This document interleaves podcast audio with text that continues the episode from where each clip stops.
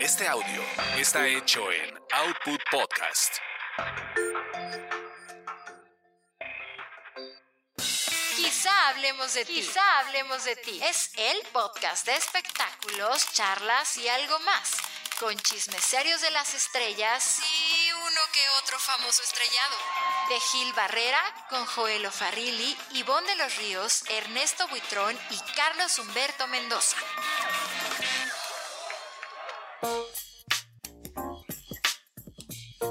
Hola, hola, ¿qué tal? ¿Cómo están? Muy buenos días, tardes, noches. Qué gusto que nos escuchen.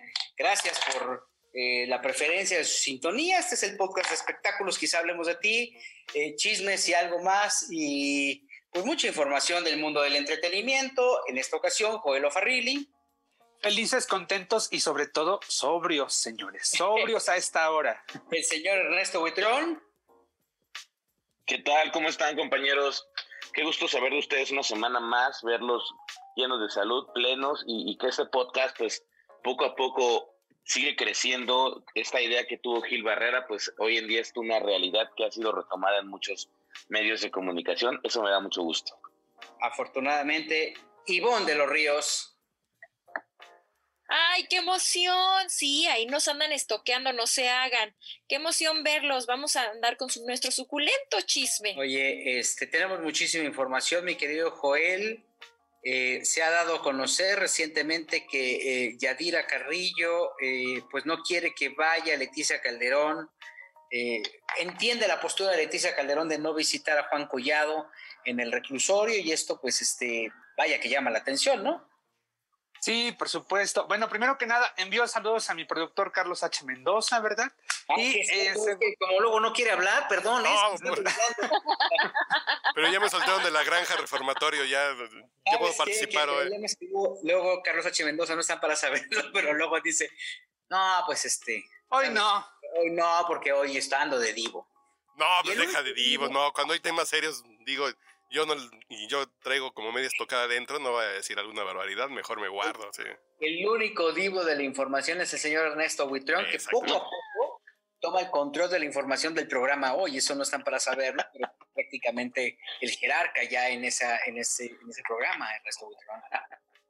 No, pues es un equipo que, que de hecho, un equipo que formó Gilberto Barrera Moreno, que está de aquel lado de, del video, este, y, y ya contesta y como no jerarca, están, además. Ustedes Ya. no están para saberlo, pero realmente pues, es un trabajo diario de que se ha hecho durante tantos años. Y esto sí te lo aprendí bien, Gile. Siempre, nunca se me va a olvidar lo que me decías en el diario Basta, y yo creo que a Joelito tampoco se le tiene que olvidar.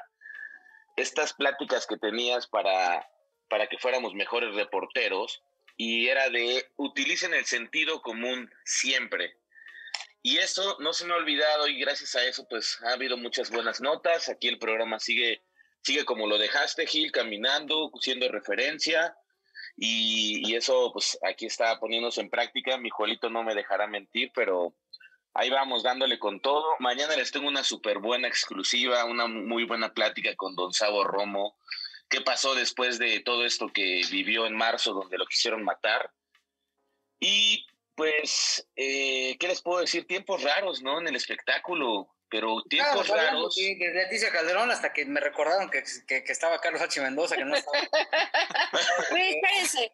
Primero propongo un hip hip hurra para Carlos porque, porque, porque aquí está, miren, desvelándose. Entonces, hip hip. ¡Hurra! Y sobrio, déjenme que dejé el frasco tres semanas. Además, Espérense. Eso es lo más digno de Convivan, reconocimiento, de hecho, la sobriedad. Oye, a ver, ¿qué pasó con la herencia de José José Yanel? intégrense. Sí, este, sí, sí, sí es heredera universal. Ernesto, tú que eres como la, el, el vocero de, de, de. José.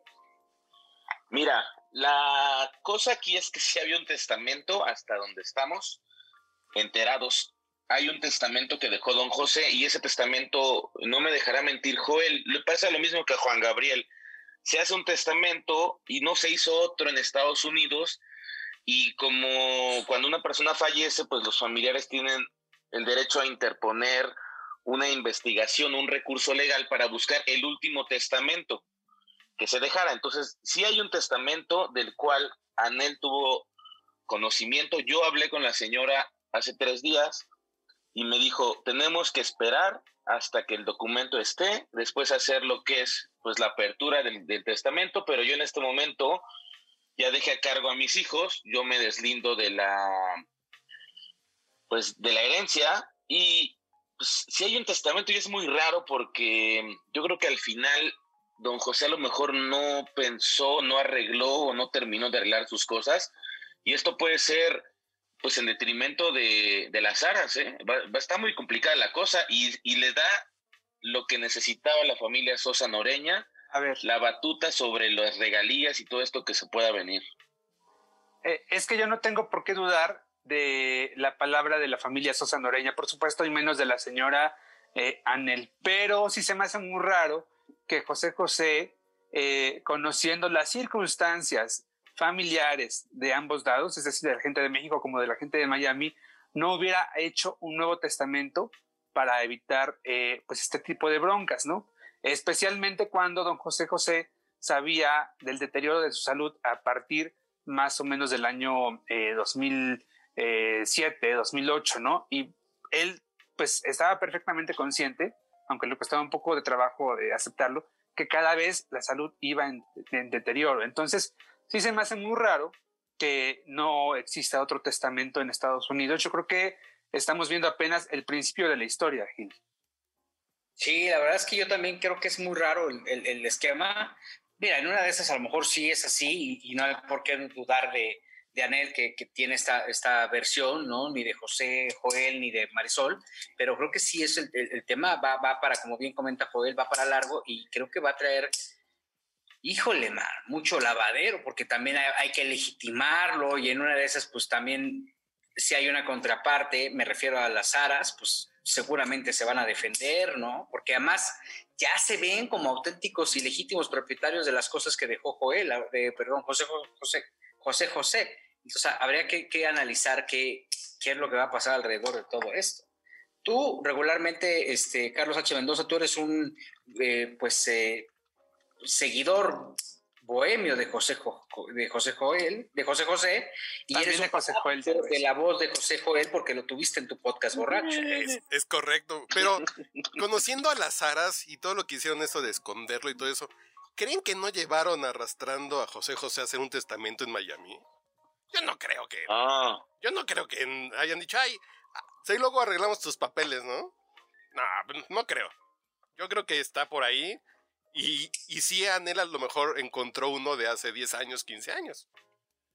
Eso exactamente puede pasar, Carlos. ¿eh? Yo creo que te doy la razón porque eh, es a lo mismo que va. Anel va a, a los juzgados de lo familiar a, a, hacer este recurso, pero ahí pasa lo mismo que ha pasado con otras sesiones como la de Joan Sebastián.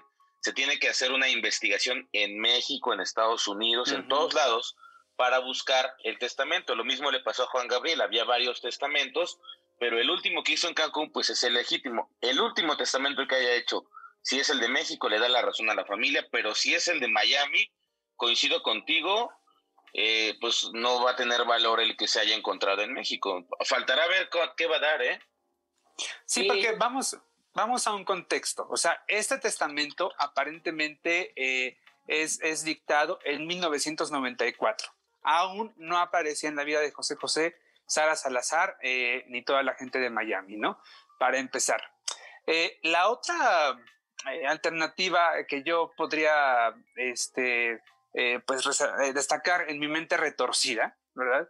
Es que esto fuera una estrategia del abogado de Anel, de la señora Anel, para de alguna manera hacer reaccionar a las aras que sabemos que desde que murió José José pues no han dicho ni pío de nada, ¿no? Y hasta la fecha no sabemos bien a bien qué pasó con los derechos de imagen, qué pasó con las regalías, qué pasó, o sea, no sabemos ni cuántas propiedades hay, no sabemos ni a quién se le quedaron esas propiedades, no sabemos nada. No sé si una de esas esta puede ser como una estrategia para ver cómo reacciona la gente de allá. Sí, yo, creo que en una de esas es como de esos llamados buscapiés, como los que acostumbra poner Ernesto Buitrón regularmente en, sus notas incendiarias y de ahí encontrar algún, algún tema. Bueno, Yo lo que creo es que José José dijo, ya lo pasado, pasado, ya luego a ver cómo se las arreglan, ya hasta se nos están acabando los memes de Sarita y por eso otra vez, órale, el testamento. Necesitábamos un refresh para volver a tener material. Eh, pues sí, seguramente si hay un, si hay un testamento más actual y el de aquí, pues, pues no, o sea, al final se va este, no, no va a, contar. Así que este es de chocolate. Yo es lo que opino. yo la verdad es que sí creo que, que, Anel necesita ese reconocimiento. Joel, ¿recuerdas dónde está el hermano de Anel? No, es muy buena pregunta. No sé dónde está Manuel, eh, Manuel Noreña, eh, pero es, es muy buena pregunta, fíjate. Porque realmente quien tendría que aparecer, o sea, bueno, igual en una de esas no, pero quien aparentemente, según la, misma voz del príncipe, eh, eh, la relación entre los noreñas se rompe justamente por Manuel, ¿no? Sí, sí, exacto. aparentemente, lo dijo José José, señores, muchas veces, eh, sobre todo en los últimos años, aparentemente Manuel Noreña, quien había administrado la carrera de José José junto con la señora Anel, ah, bueno, aparentemente Manuel no había administrado correctamente ¿sí? todo el tema de José en la década de los ochentas. Em, luego, bueno, José decide zafarse de su cuñado y ahí es también donde viene un truene, ¿no? Y donde empieza como a fracturarse todavía más el matrimonio con Anel. Sí, la verdad es que ese es como el, como el, como el tema, y eso lo cuenta José José justamente en este libro que tengo en mis manos y que amablemente él me lo prestó hace... mi libro. 18. a mí me diste las puras copias, Gil, no manches, me, diste el libro pero copias. Sí, pues este también gástenle, también todo quieren. Oye, que por cierto, Gil, paréntesis, voy a aprovechar para mandarle un recado a una compañera que sé que nos escucha, que ya me devuelva mi libro de José José, porque tengo uno firmado por José José que se lo presté y no me lo ha devuelto, pero tú que ah, no, no, si escuchas, ya devuelve. No, ese no. prestan. Ese lo compré en una feria del libro del auditorio, Gil. Este amablemente está, está firmado por ti, gracias, Joel. Claro. Dice. los libros ni los novios se prestan. capítulo 25 del libro Esta es mi vida de José José. Una noche que llegué temprano, Anel estaba en la recámara. Consciente de que nuestra relación era una utopía total, pues ya no teníamos relaciones íntimas, gracias a su exceso de peso y a su apatía me preguntó. No me imagino, la verdad, cogiendo a José José con Anel, la verdad es que no. No, pues ni te lo imagines, ¿para qué estás? Pues, ya, Gil. Bueno, a mí yo sí, la verdad. Y, a mí no me da cosa la carnita, ¿eh? La pregunta fue, ¿por qué no te buscas una novia? No podía creer, según dice José José, en Esta es mi vida, libro editado por Grijalvo, eh, no podía creer lo que escuché que me buscara una novia para que me atendiera sexualmente, pues a ella no se le antojaba hacerlo por su exceso de peso. Le contesté que lo que debería hacer era cuidarse para estar bonita, pero no. Quería que todo se lo resolviera la pastilla y ahora la inyección. No hacía siquiera el más mínimo esfuerzo por conservarse esbelta para su marido, y eso que su marido era José José. Ándale, su nombre, carajo. Misógino. No, que la... Sí, eh, la verdad, que le baje también, perdón, ¿eh? Hasta donde esté. O sea, Un beso a mi José José, pero. No, José José, ya imagino así de. ¡Anel! No, no, no, no, no, se está a Jorge Nieto para que nos imite la voz de José José. Ah, Jorgito, le mandamos un abrazo. Oye, pero esto, esto viene dentro de Esta es mi vida. Este era el amor tan grande que le tenía José José a Anel, ¿eh? Sí por eso, por eso reforzamos el comentario de Carlos H. Mendoza que está hablando mucho en este podcast, que tiene toda la razón. Ese testamento es viejo y yo creo que viendo cómo se, suscitaron los hechos de don José cuando se lo llevan a Miami y lo aíslan y todo, a lo mejor ahí está el testamento bueno, ¿eh? dice el capítulo 11, página 194, esta es mi vida, José José. A medida que se prolongó mi estancia en casa de Anel, enfrenté situaciones que me confundieron. Descubrí los rasgos positivos de su personalidad. Por ejemplo, cómo compartía y ayudaba a sus amigas, a las empleadas del salón de belleza, a sus maquillistas o a sus secretarios y ayudantes, que casi siempre eran homosexuales. Me convencí de que también tenía mucho don de gentes, sabía ser amiga. Intenté, intenté comprender cómo le afectó el hecho de crecer con tantas dificultades en el seno de su familia. Un papá que estaba y no estaba, una mamá como las de antes, que no decía nada, no protestaba, una situación económica precaria. Ella cuidaba a sus hermanos más pequeños mientras sus papás trabajaban. Los cambios de ciudades en espera de mejorar. Eh, lo que la llevó incluso a servir en una casa de gente rica y talentosa del medio cine de Los Ángeles. Ahí vivió situaciones difíciles de, difíciles de entender para una niña de 15 años. Homosexualismo, lesbianismo, drogas, de todo. En ese sitio probó por primera vez las anfetaminas, las cuales, según ella, tomaba para adelgazar.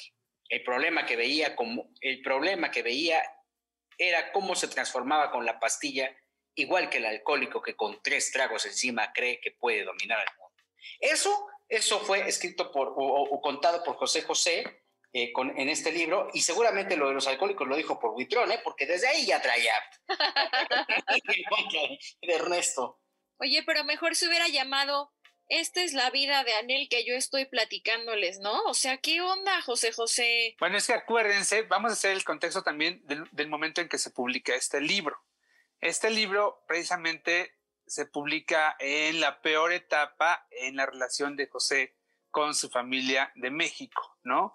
Entonces, lo que se dice últimamente es que en realidad quien escribe este libro sí es José José, pero que las correcciones se las hizo nada menos que la señora Sara Salazar. Ay.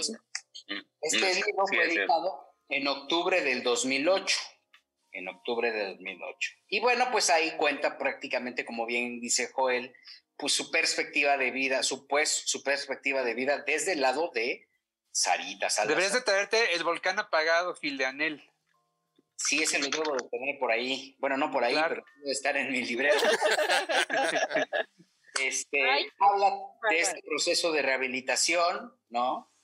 Eh, Sarita y yo, eh, capítulo 31, déjalo todo, página 395. Sarita y yo salimos de Haslen con, con rumbo a Miami o Miami. Miami decía Raúl Velasco. Como Raúl. Ella compró mi boleto de avión y me prestó su tarjeta de crédito para pagar el saldo de 300 dólares del tratamiento.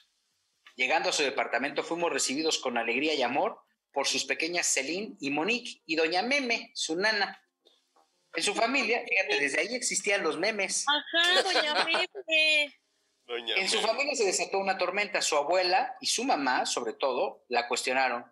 ¿Cómo te atreves a meter a ese hombre a tu casa, tú sola con tus hijas? Dicen que es un enfermo de sida. No, me imagino, tiene un sida en el dedo, ¿no? es un alcohólico. Y Sarita lo y otro el volcán apagado. Sarita lo defendió de la siguiente forma. Él no tiene sida y solo me propongo ayudarle a salir adelante lo necesario para que se fortalezca su fuerza de voluntad.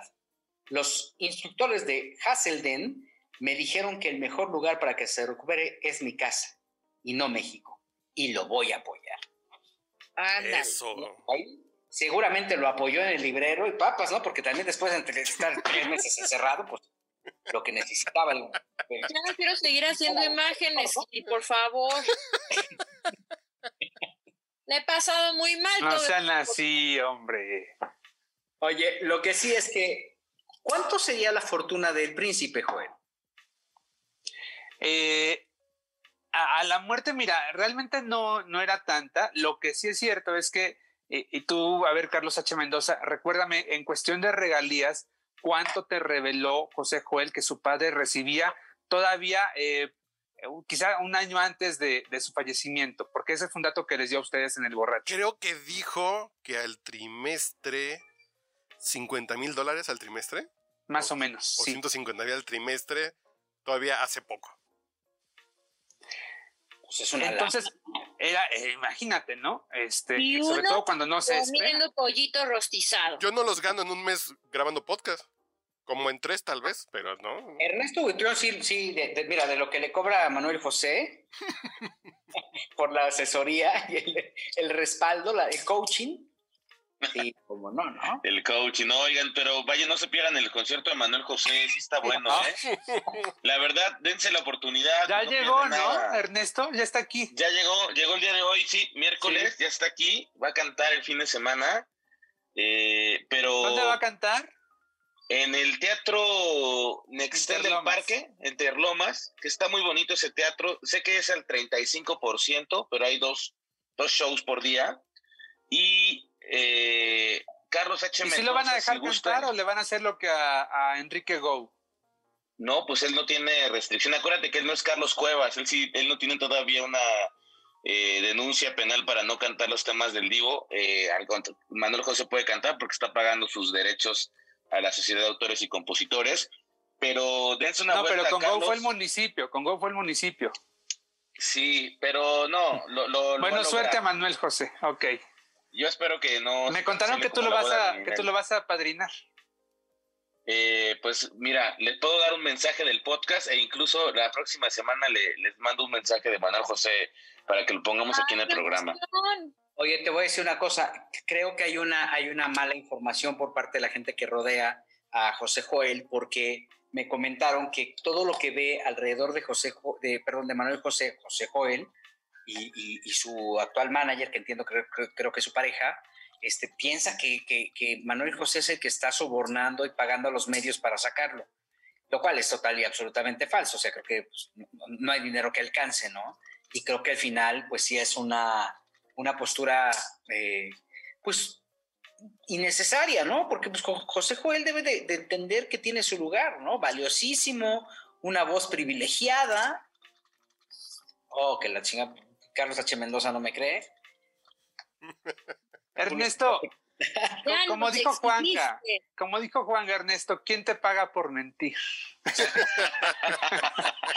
no, nadie me paga.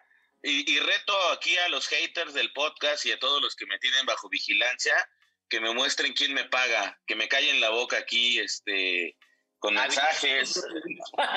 Oye, pero espérame, ahora Gil, que, dijiste eh, de, la, de, la manager de eh, José Joel, ahí también hay un, un conato de pleito porque, según nuestro buen Gea Infante, ¿verdad? Eh, el otro día que iba a enlazar a Anel Noreña, a, su programa de primera mano, pues resulta que Anel le habló una hora antes de, de enlazarla y le dijo, a ver, papacito, ¿a quién quieres? ¿no? ¿Con quién quieres hablar? ¿Con Brenda Ocaña, la manager de, José Joel, o conmigo? ¿no? Porque esa Brenda nada más está para eh, vender fechas y ni lo hace bien. Madre. Eso le dijo Gustavo Adolfo, eh, perdón, eh, la señora Anel a Gustavo Adolfo. Y que de cabronas, así, no la bajó. Fíjate que, ah, mira, yo admiro mucho a Anel, la verdad. O sea, creo que la, chamba que tiene en este momento es muy complicada. El trabajo de estar, después de ver de qué forma se expresaba el príncipe de ella eh, eh, tras el rompimiento, yo creo que tuvo mucha fortaleza, mucho, mucha inteligencia emocional para salir adelante. Y creo que, que sí era es injusto el trato que le dan, pero qué, qué tamaño de mujer en cuanto a dignidad de enfrentarlo, sabiendo que lo último que, que, la última etapa que vivió con el príncipe fue un infierno, ¿no? Ivonne, perdón que te despierte, Ivonne, pero. pues, ¿cómo no va a vivir un infierno si le está poniendo en el libro que, que estaba gorda y que no quería bajar y no sé qué? Yo creo que ni leyó el libro, Ivonne, ¿eh?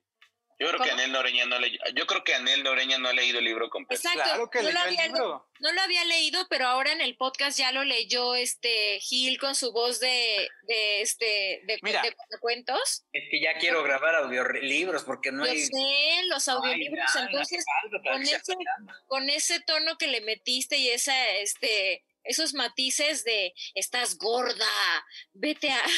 Te voy a pasar Juan Gabriel y yo, Gil, también para que hagas lo propio.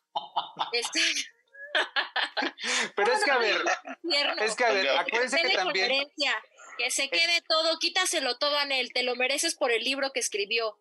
Y si en Volcán Apagado, pues, en Volcán Apagado también Anel hizo lo propio, o sea, a José, José tampoco le fue tan, tan bien en ese libro, ¿no? Y luego, años después, Anel se arrepintió, ¿verdad? Como que eh, eh, pues no sé, eh, hizo alguna reflexión y pues se arrepintió, pidió perdón por haber escrito ese libro y también dijo que con José estaba todo olvidado, que lo pasado, pasado y guacha, guacha. Y luego otra vez, yo creo que medio año antes de que muriera José José, volvió a la carga con algunas declaraciones, doña Anel, donde pues me acuerdo perfectamente que dijo que pues eh, en su infancia, José José había vivido un abuso, un abuso sexual.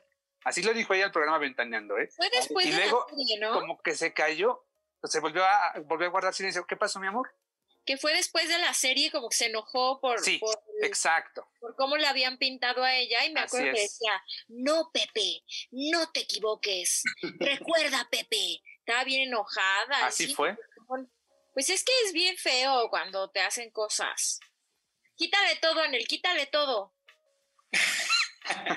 Vamos a ir a un corte. Regresando, Ernesto Buitrón nos trae una bomba de esas que hacen simbrar a todos sus haters. Esto es, quizá hablemos de tiempo, de espectáculos y mucho más. Volvemos.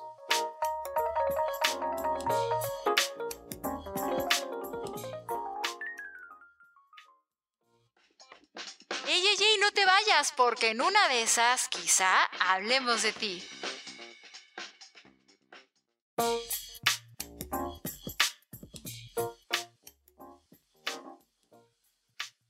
Regresamos. A ver, Ernesto Buitrón. A ver, es el momento el, el- el que todo México se entere, el momento Con estelar, Amina Blancarte. los cinco minutos de fama, la gente que está, Oiga. está temblando. O sea, cada, cada que decimos, viene Ernesto Buitrón con una bomba, me ha contado, la gente este, trae un, palpita, palpita el corazón, así, se, se incrementa la- la- el torrente sanguíneo, les generas incluso una erección a algunos del chacaleo, según lo que dicen. Según los del chacaleo, sí. Fíjate que yo creo que la bomba de esta semana, Gil, no me vas a dejar mentir, y tenemos que tocar este tema sí o sí, es eh, esa guerra mediática que ahora hay eh, por los programas de YouTube y Gustavo Adolfo Infante. Hasta hace unas dos, tres horas ya había hasta cuentas falsas atacando a Gea Infante. Eh, no sé qué, qué qué les parezca a ustedes, compañeros, pero me parece una pelea muy rara, muy bizarra, un escándalo muy, muy raro, porque graban a Gustavo eh, de una llamada personal y suben ese mismo video a YouTube y ese video pues se replica miles de veces. Y es una pelea pues también que tiene eh, Javier Seriani, eh, un periodista, eh, reportero de Miami, con Gustavo y que le están atacando por varios flancos. Haz de cuenta que es este eh, Anel Noreña atacando a Manuel José, atacando a Alejandra Ábalos, atacando a Patti Romaní por todos los flancos, aventando demandas, solo que al revés, a Gustavo le está pegando Seriani, le está pegando eh, Jorge Carvajal, que es un reportero de hace mucho tiempo que Joel lo conoce muy bien, y le está pegando eh, nuestra Angélica Palacios, y ahora le está pegando haters y se está convirtiendo en una bomba de tiempo durísima. Eh, que realmente yo a veces no le entiendo, digo, pues al final aquí podcast decimos cosas y de repente alguien va de chismoso y me, me acusan, pero yo tampoco voy y les digo, oye, ¿por qué hiciste esto? Creo que ahí hay- se está haciendo una maraña y creo yo que Gustavo cayó en una trampa y esa trampa está dándole armas a todos sus enemigos porque ahora sé que se juntaron varios de sus detractores eh, pues para atacar por todos los flancos. Ivonne, El bonito momento en el que Ernest Stoker se compara con Gustavo Adolfo, así de, pero a mí no me han hecho nada, hubiera hecho yo. Hazle como yo, Gustavo, cuando te molesten, no peles. Bueno, pues es que nuestro querido Gustavo, efectivamente, eh, eh, yo creo que se llamaría, este momento de su vida se, llama- se llamaría, le llenaron el buche de piedritas. Entonces, pues él estuvo Didi y hasta que ya explotó, y justamente en un momento en el que está todo el mundo eh, eh, muy en- eh, tenemos muy en la mira el tema de las mujeres y la el ataque y esto y lo otro, efectivamente creo que cayó en la trampa, pero Ernesto le va a pasar los tips para cómo lidiar con los haters. Ernesto creo que está escribiendo ya un libro, me parece, de acerca de este pasos para para para no pelar a tus a tus contrincantes y pues a ver si nos lo firma. Así el libro se llama Cómo ser figura pública y no morir en el intento. Ajá. A pesar de los No, pero sí, a pesar de los hate, no, pero, pero fíjate que yo creo que comentaba esto con alguien, la trascendencia de que ya no hay un medio que tú digas, híjole, pues es un medio pequeño, una cuenta de Instagram, algo. Yo creo que hoy en día esta pandemia lo que ha traído es una unificación completa, tanto de medios digitales como de radio, como de televisión, como de la prensa escrita. Y esto, pues es una bomba. De repente puede salir algo en un lugar, en una cuenta de Instagram nada más, que, tenga mil, dos mil, tres mil seguidores y se hace una, una bomba durísima. Ojalá que salga pronto Gustavo, ojalá que ya... En la mañana yo veía su programa que tiene en YouTube vi que él eh, pues dio algunas declaraciones sobre el tema, dejando a un lado todo esto y pues ojalá que la próxima semana ya no le estén bombardeando, porque pues al final sí le ha dado mucha coba a todos sus enemigos. Ernesto, no hay noticia más vieja que la de hoy en la mañana. la verdad es que yo sí creo que, se está tomando una guerra innecesaria. Yo no he hablado eh, al respecto del tema y, decidí eh, poner mi punto de vista eh, en, esta, que es mi casa, en esta aquí, con estos muebles. Ah, ¿no? la verdad es que, mira, o sea, yo, yo, yo, de alguna u otra forma, a mí me, me, han involucrado dentro del tema porque todo esto detona en, una, en la grabación de un podcast donde está Carlos Barriento, eh, Mau García, Carlos Barrientos, Mau García, es Gustavo Adolfo Infante y este servidor. Y entonces, sin querer queriendo, Gustavo lanza una consigna en contra de Elizabeth Einstein y Javier Seriani, eh, porque justamente cuando se estaba grabando el podcast, este, pues eh, Gustavo acaba, acababa de tener una fuerte discusión con Javier Seriani en este chat que se llama el Chacaleo. Eh, entonces, este, pues la verdad es que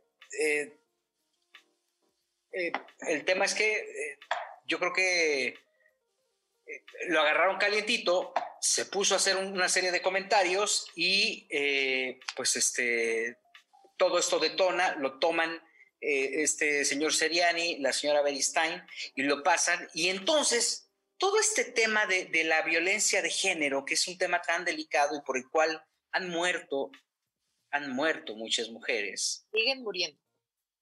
Y siguen muriendo. Han muerto muchas mujeres. Estos cuates lo toman como una agresión y dicen, es que esta es, una este, eh, lucha de género, este, violencia de género. Y, y si hacemos una revisión, pues si hay un tema, si hay una pareja que está atentando o atacando constantemente al mismo género, pues es el mismo señor Seriani y la señora Beristain. Entonces, eh, esto detona en un momento, un momento con un oportunismo tremendo, olvidando la más importante de las consignas, que es tratar de, de, de detonar por todos lados la importancia de, parar con la violencia de género.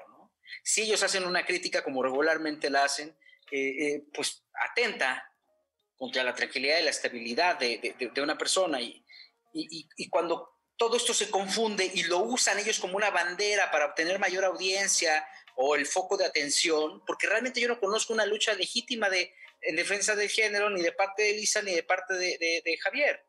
O sea, quiero ver una, un caso específico en el cual ellos le hayan dado seguimiento al tema de género, cuando ni siquiera saben eh, eh, cuál es la base. En este país es muy fácil eh, tergiversar las cosas y, cambiar un poco el sentido. platicaba con una amiga que está total y absolutamente involucrada con el tema del género y literal una luchadora social, y me pone literal lo siguiente, dice, en otras palabras, nos dicen gordas o feas, y en chinga vamos al gimnasio o por el tratamiento para quitarnos los defectos que nos ven. Dice, pero no nos digan pendejas o ignorantes porque ni un libro agarramos, pues. Y al final creo que esa es como la base de todo esto. Estamos total y absolutamente perdidos de lo que se está buscando con la lucha, eh, con el trabajo de equidad, con este sentimiento de, de ser iguales con sus debidas distancias en el sentido estricto de esta paridad de género.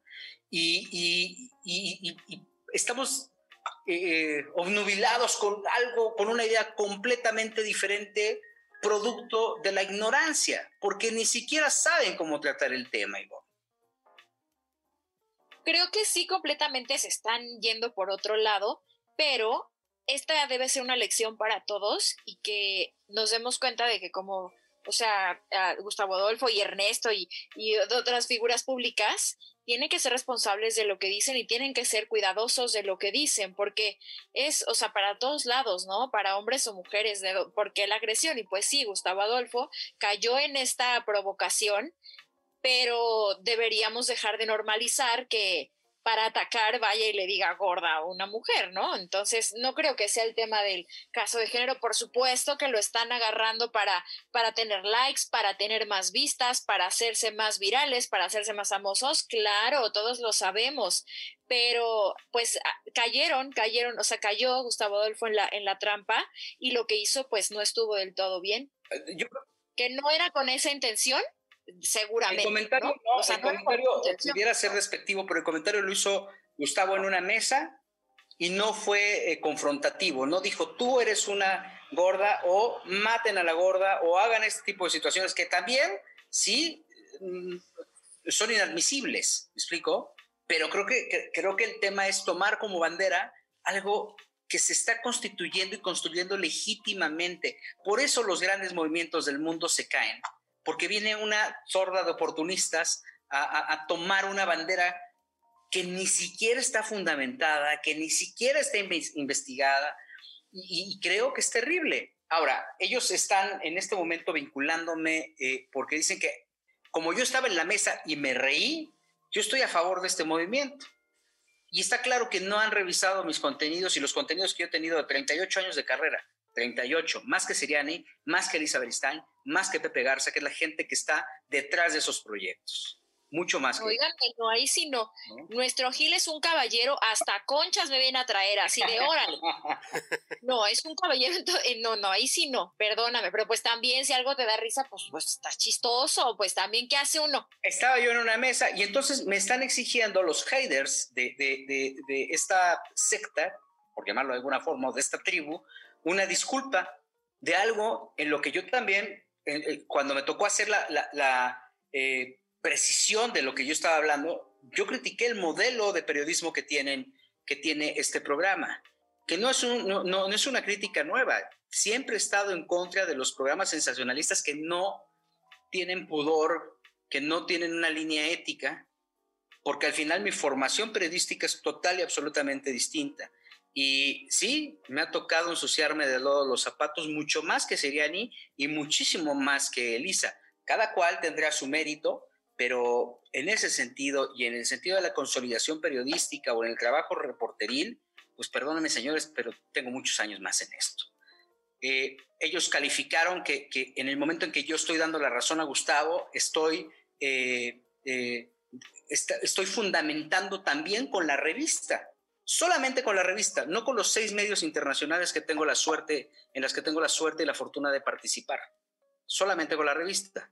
Entonces me queda muy claro que lo que ellos quieren es ese foco. Yo respeto que estén en esta, en aras de buscar esa audiencia, estar este, buscando la forma de mantenerlo. En este momento, al momento en que estábamos grabando este podcast, Javier Seriani me ha mandado un correo para invitarme a estar en su programa el día de mañana situación que, pues, como yo le comenté eh, a Seriani, es un tema que yo ya estoy consultando con abogados porque la acusación que están haciendo, pues, tiene un, tiene un nivel de gravedad y, y creo que se está saliendo de control.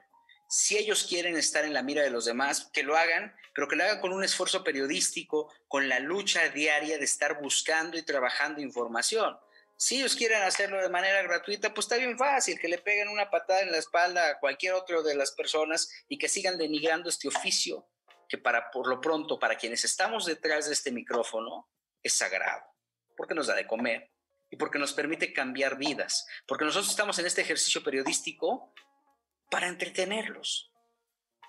Porque buscamos claramente que la gente se distraiga, salga de su burbuja y encuentre en el mundo del entretenimiento y en la vida de los demás una oportunidad para olvidarse de sus deudas, de sus problemas sociales, quizás hasta de una infidelidad, o con la oportunidad de con las referencias reconstruir su vida. Para eso estamos en esto. Y perdón por tomarme el tiempo para comentarlo, pero creo que eh, lo, lo, tenía que hacer y lo hago en este espacio. No he puesto ninguna manifestación en redes sociales. Me ha llovido. Puse hoy este, que me había quedado sin internet. Entonces este, le mandé un mensaje a Telmex, eh, reporta o una cosa así. Y entonces los haters, pues chinga tu madre. Entonces, pero ¿por qué no pides perdón? Y pues, perdón, señores. Mi situación.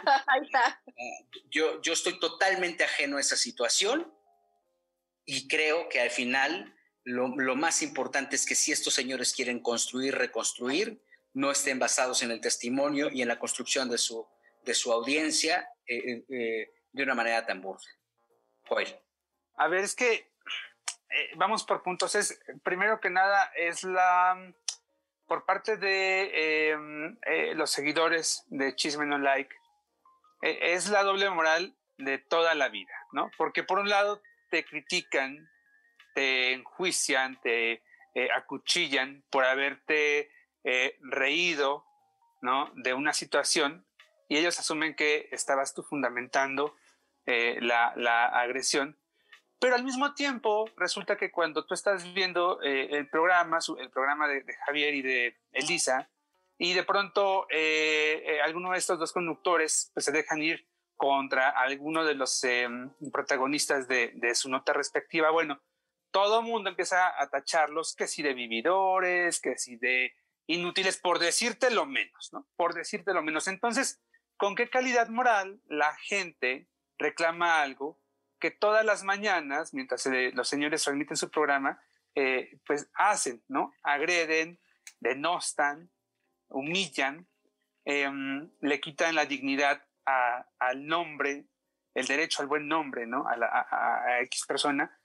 Eso por un lado. Y por otra parte, eh, para, eh, en el caso de Javier y de Elisa, pues una falta de congruencia total y absoluta, porque si hay alguien eh, si hay dos personas, dos, dos personajes de la conducción, han pasado agrediendo, denostando e igualmente digo, quitando el buen nombre de más de una persona, ¿sí?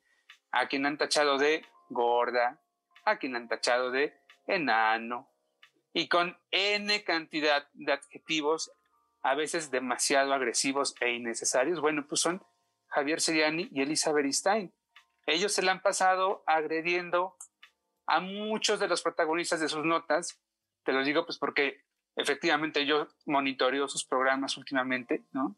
Pero no es una situación de ahorita, o sea, y además el estilo de, Javier, por ejemplo, pues, es, es, ese, es, es, es, muy agresivo. De pronto me extraña como si cuando alguien le llama gorda a su compañera, que tampoco estoy apoyando eh, esa acción, que ahí sí me parece que Gustavo se equivoca, eh, pero sí me, extraña mucho esa actitud, eh, cómo, eh, pues agrandan ¿no? las cosas, las, las llevan a, a, una, a un tamaño tremendo, ¿sí? Cuando ellos se la han pasado con eso durante muchos meses, Gil. Sí, mira, la verdad, esto fue lo que dijo Javier Seriani.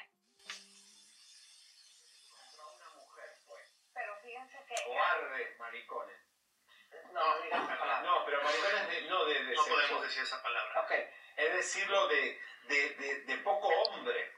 Bueno, de bueno, déjame comentarte que a mí lo que me extrañó muchísimo, que eh, digo, aparte de que se rieron, estaba ahí un señor que tiene una revista que en su mayoría es para mujeres, la revista TV Novelas, ¿él es el director o quién es? Gil Barrera, el director de la que pertenece a Televisa Espectáculo.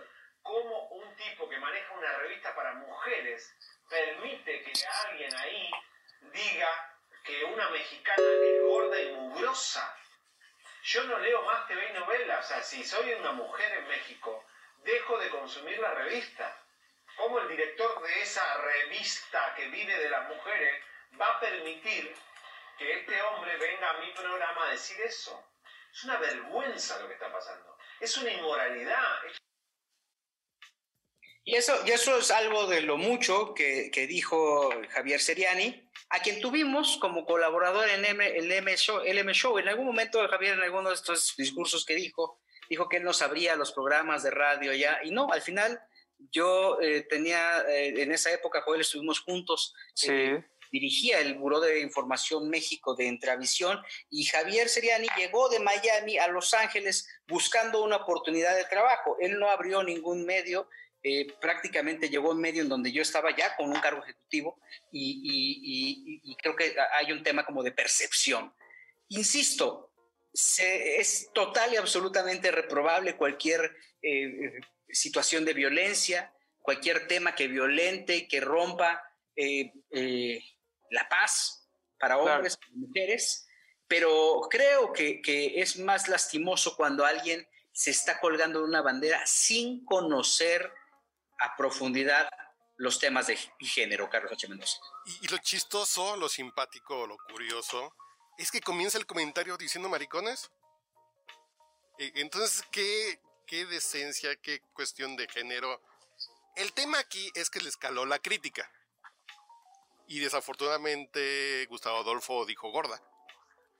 Pero aquí el tema es cuando criticas a una mujer con, con razón, te terminan tachando de misógino cuando puedes decir es un ser humano con mala disciplina periodística, con defectos profesionales, que resulta es mujer. Y, no es un comentario misógino en general la crítica a una mujer, que aquí sí se tratan de colgar de eso para hacer ruido.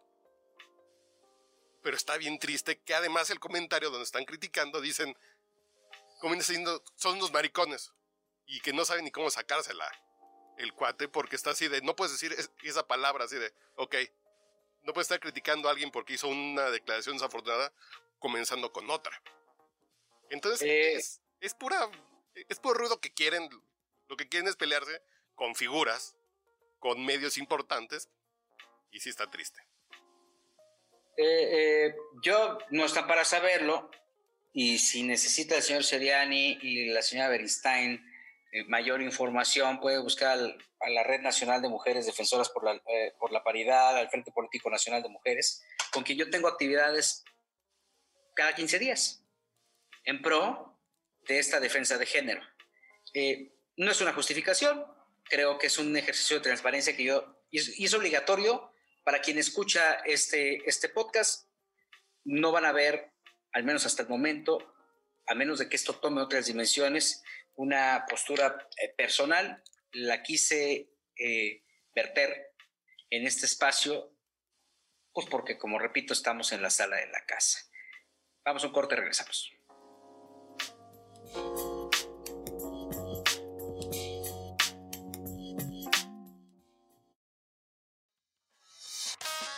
Te vayas porque estás escuchando el podcast del zar de los espectáculos, Gil Barrera.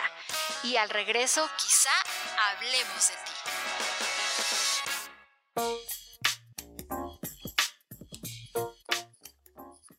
Ya regresamos, esto es quizá hablemos de ti, un podcast de espectáculos y algo más. Ivonne de los Ríos.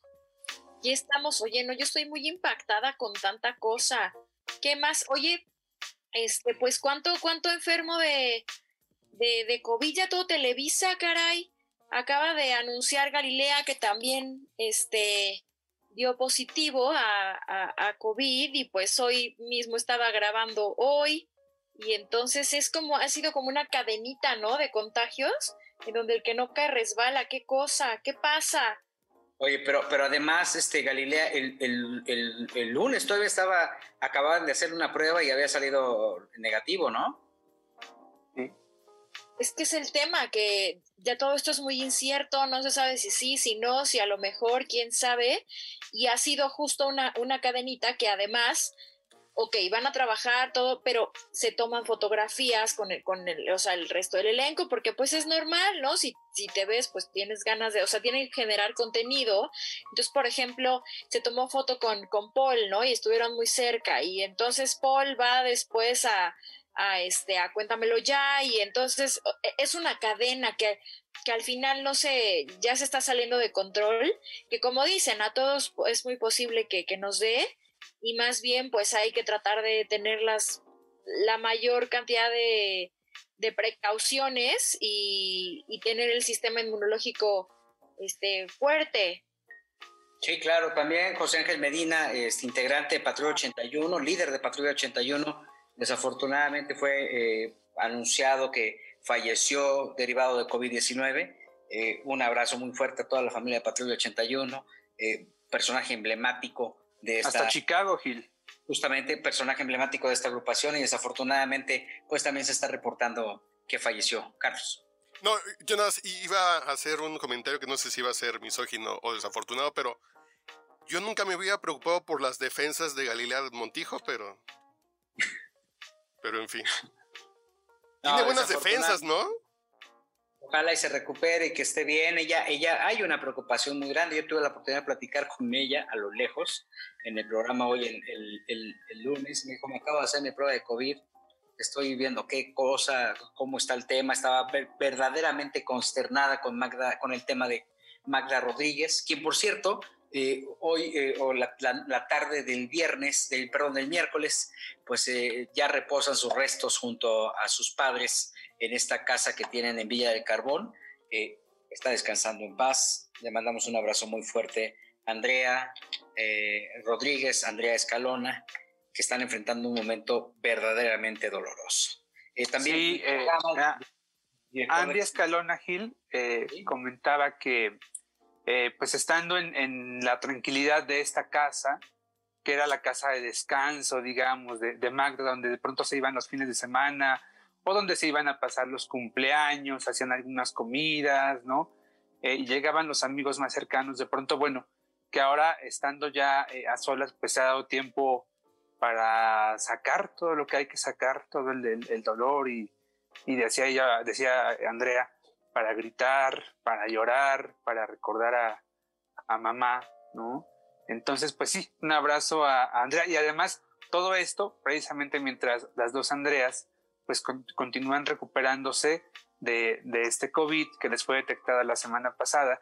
Em, eh, Escalona, por cierto, es eh, asintomática y me parece que es el mismo caso de eh, Andrea Rodríguez, ¿no? Sí, sí, sí. Este, Andrea, de hecho, están pues justamente esperando la posibilidad de regresar.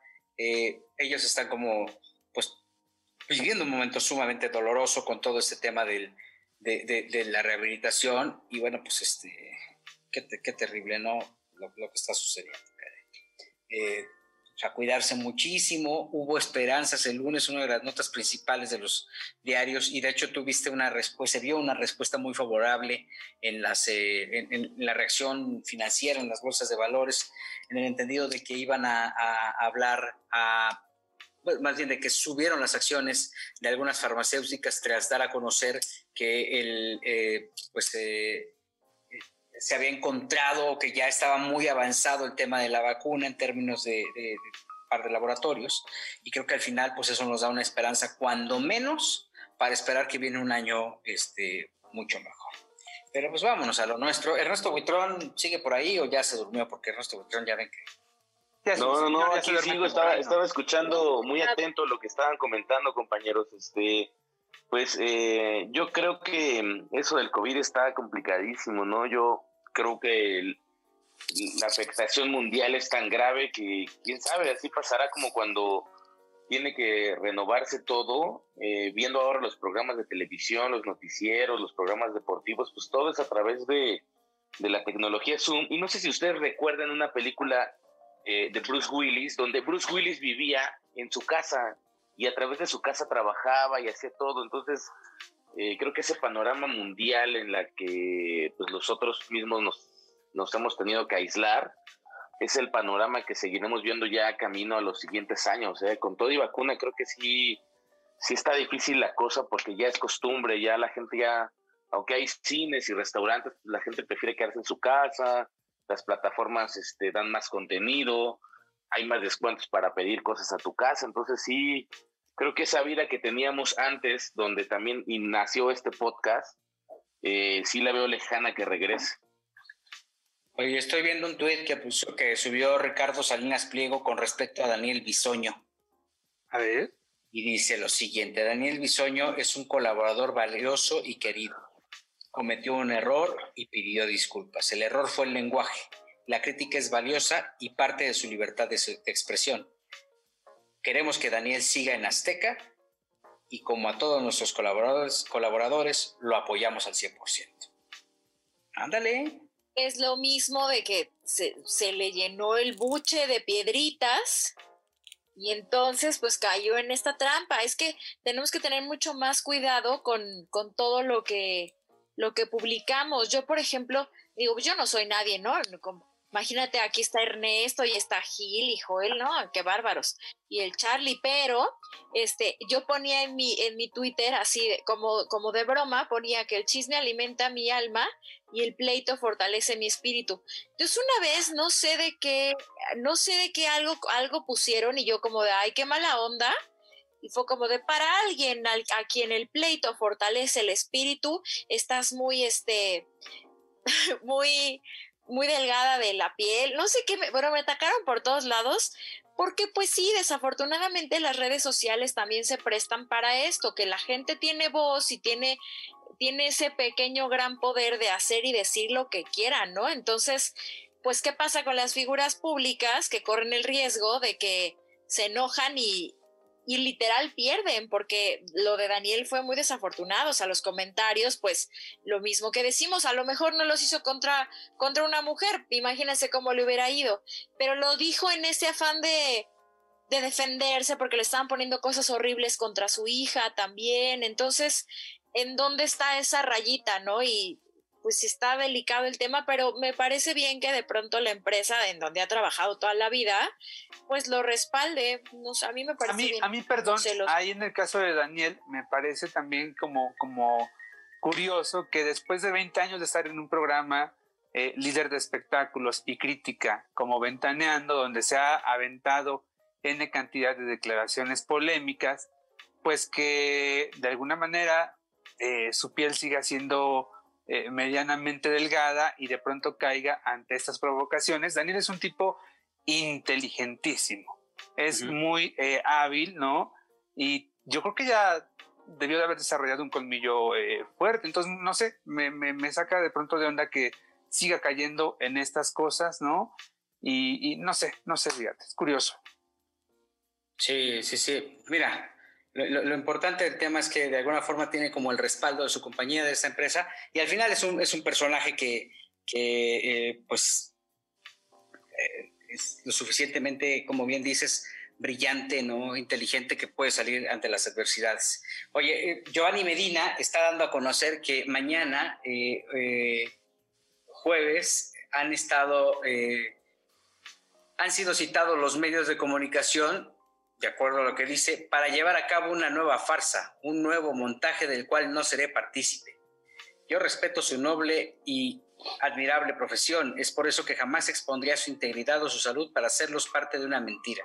Les, confirmo que el, que el bajo espectáculo para el que fueron citados no se llevará a cabo.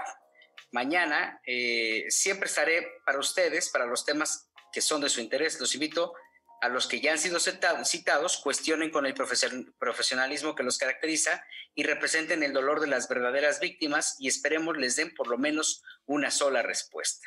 Las autoridades e instituciones no deben ser utilizadas para hacer daño a las personas. Existen verdaderas víctimas que merecen la atención que se desperdicia en quien hoy hace mal uso de ellas. No nos prestemos a esta farsa, pues tonto es el que cree que el pueblo es tonto, firma este Giovanni Medina pues mira, sigue la telenovela, ¿no? Terminé el resto.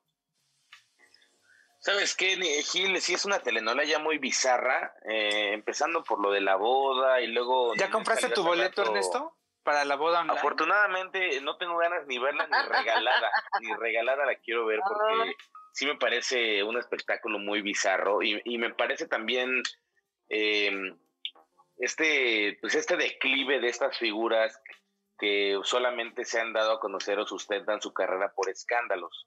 Eh, lamentable lo que hizo y lo que le hizo a Sergio Gómez, eh, su RP quien la, le aguantó todo, de no tener ni siquiera la educación de decirle que se iba a casar y que a lo mejor no lo podía invitar por las cuestiones que sabemos.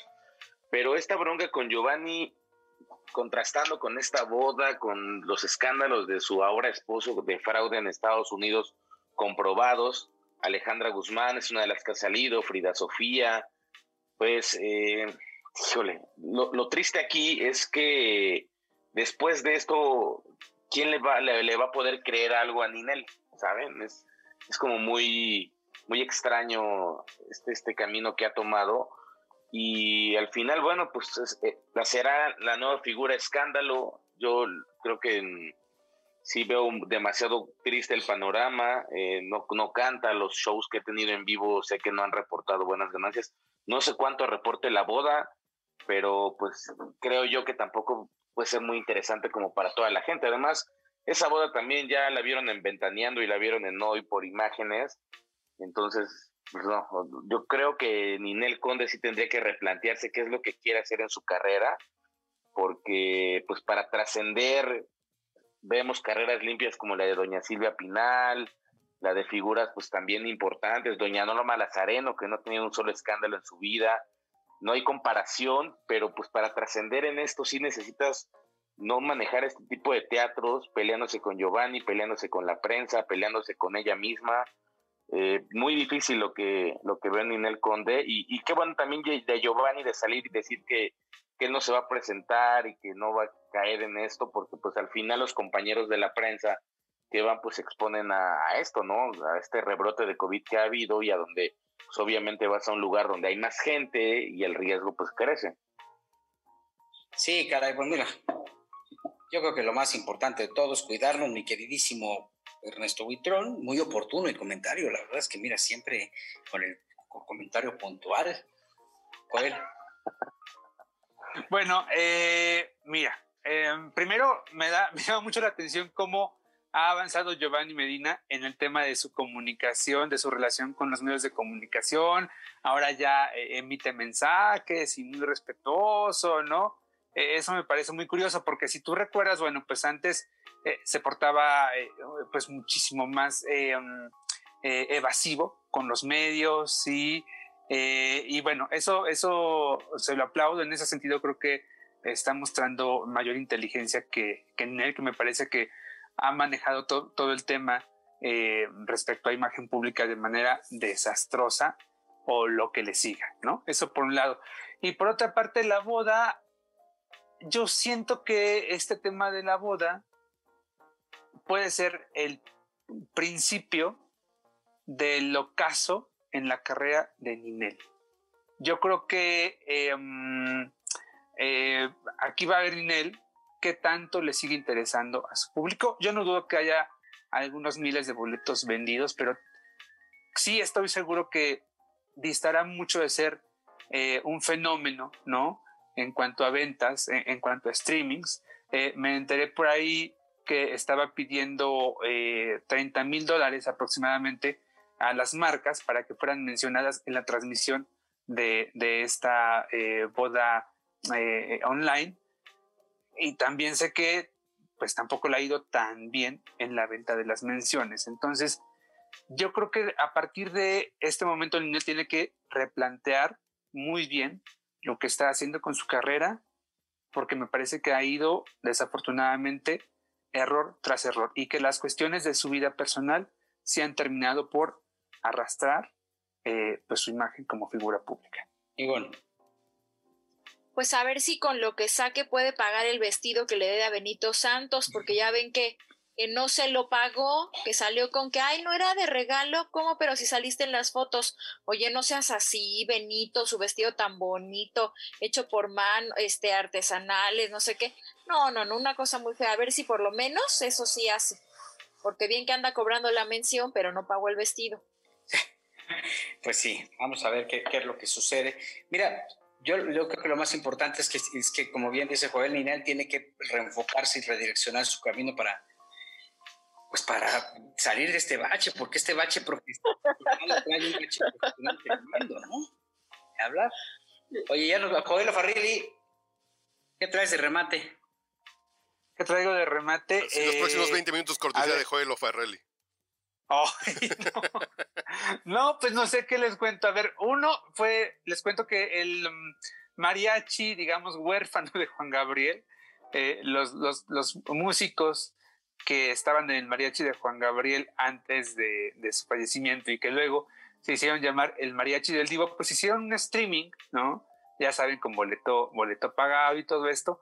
Las cosas no salieron como se esperaban, más bien fue una transmisión desastrosa, el audio fatal, eh, el video también no se, no se veía bien, de tal manera que en plena transmisión la gente empezó a pedir la devolución de sus boletos. Eh, les fallo ahora con el dato de cuánto se cobró por el streaming, pero eh, es evidente que no fueron menos de 100 pesos y sí me cuentan que la transmisión fue una reverenda porquería, ¿no? Entonces la gente, los fans de Juan Gabriel están muy enojados, pues porque sí sienten que, uno, el mariachi se aprovechó de la nostalgia que le provoca a, los fans, pues eh, todo el tema de la ausencia del Divo de Juárez, ¿verdad? Y dos, pues que no cumplieron los músicos con lo prometido, no fue un, un gran espectáculo, faltaron, fallaron muchas cosas, entonces la gente está pidiendo la devolución del dinero. Se envió un comunicado diciendo que eh, se iba a reembolsar, eh, perdón, diciendo que,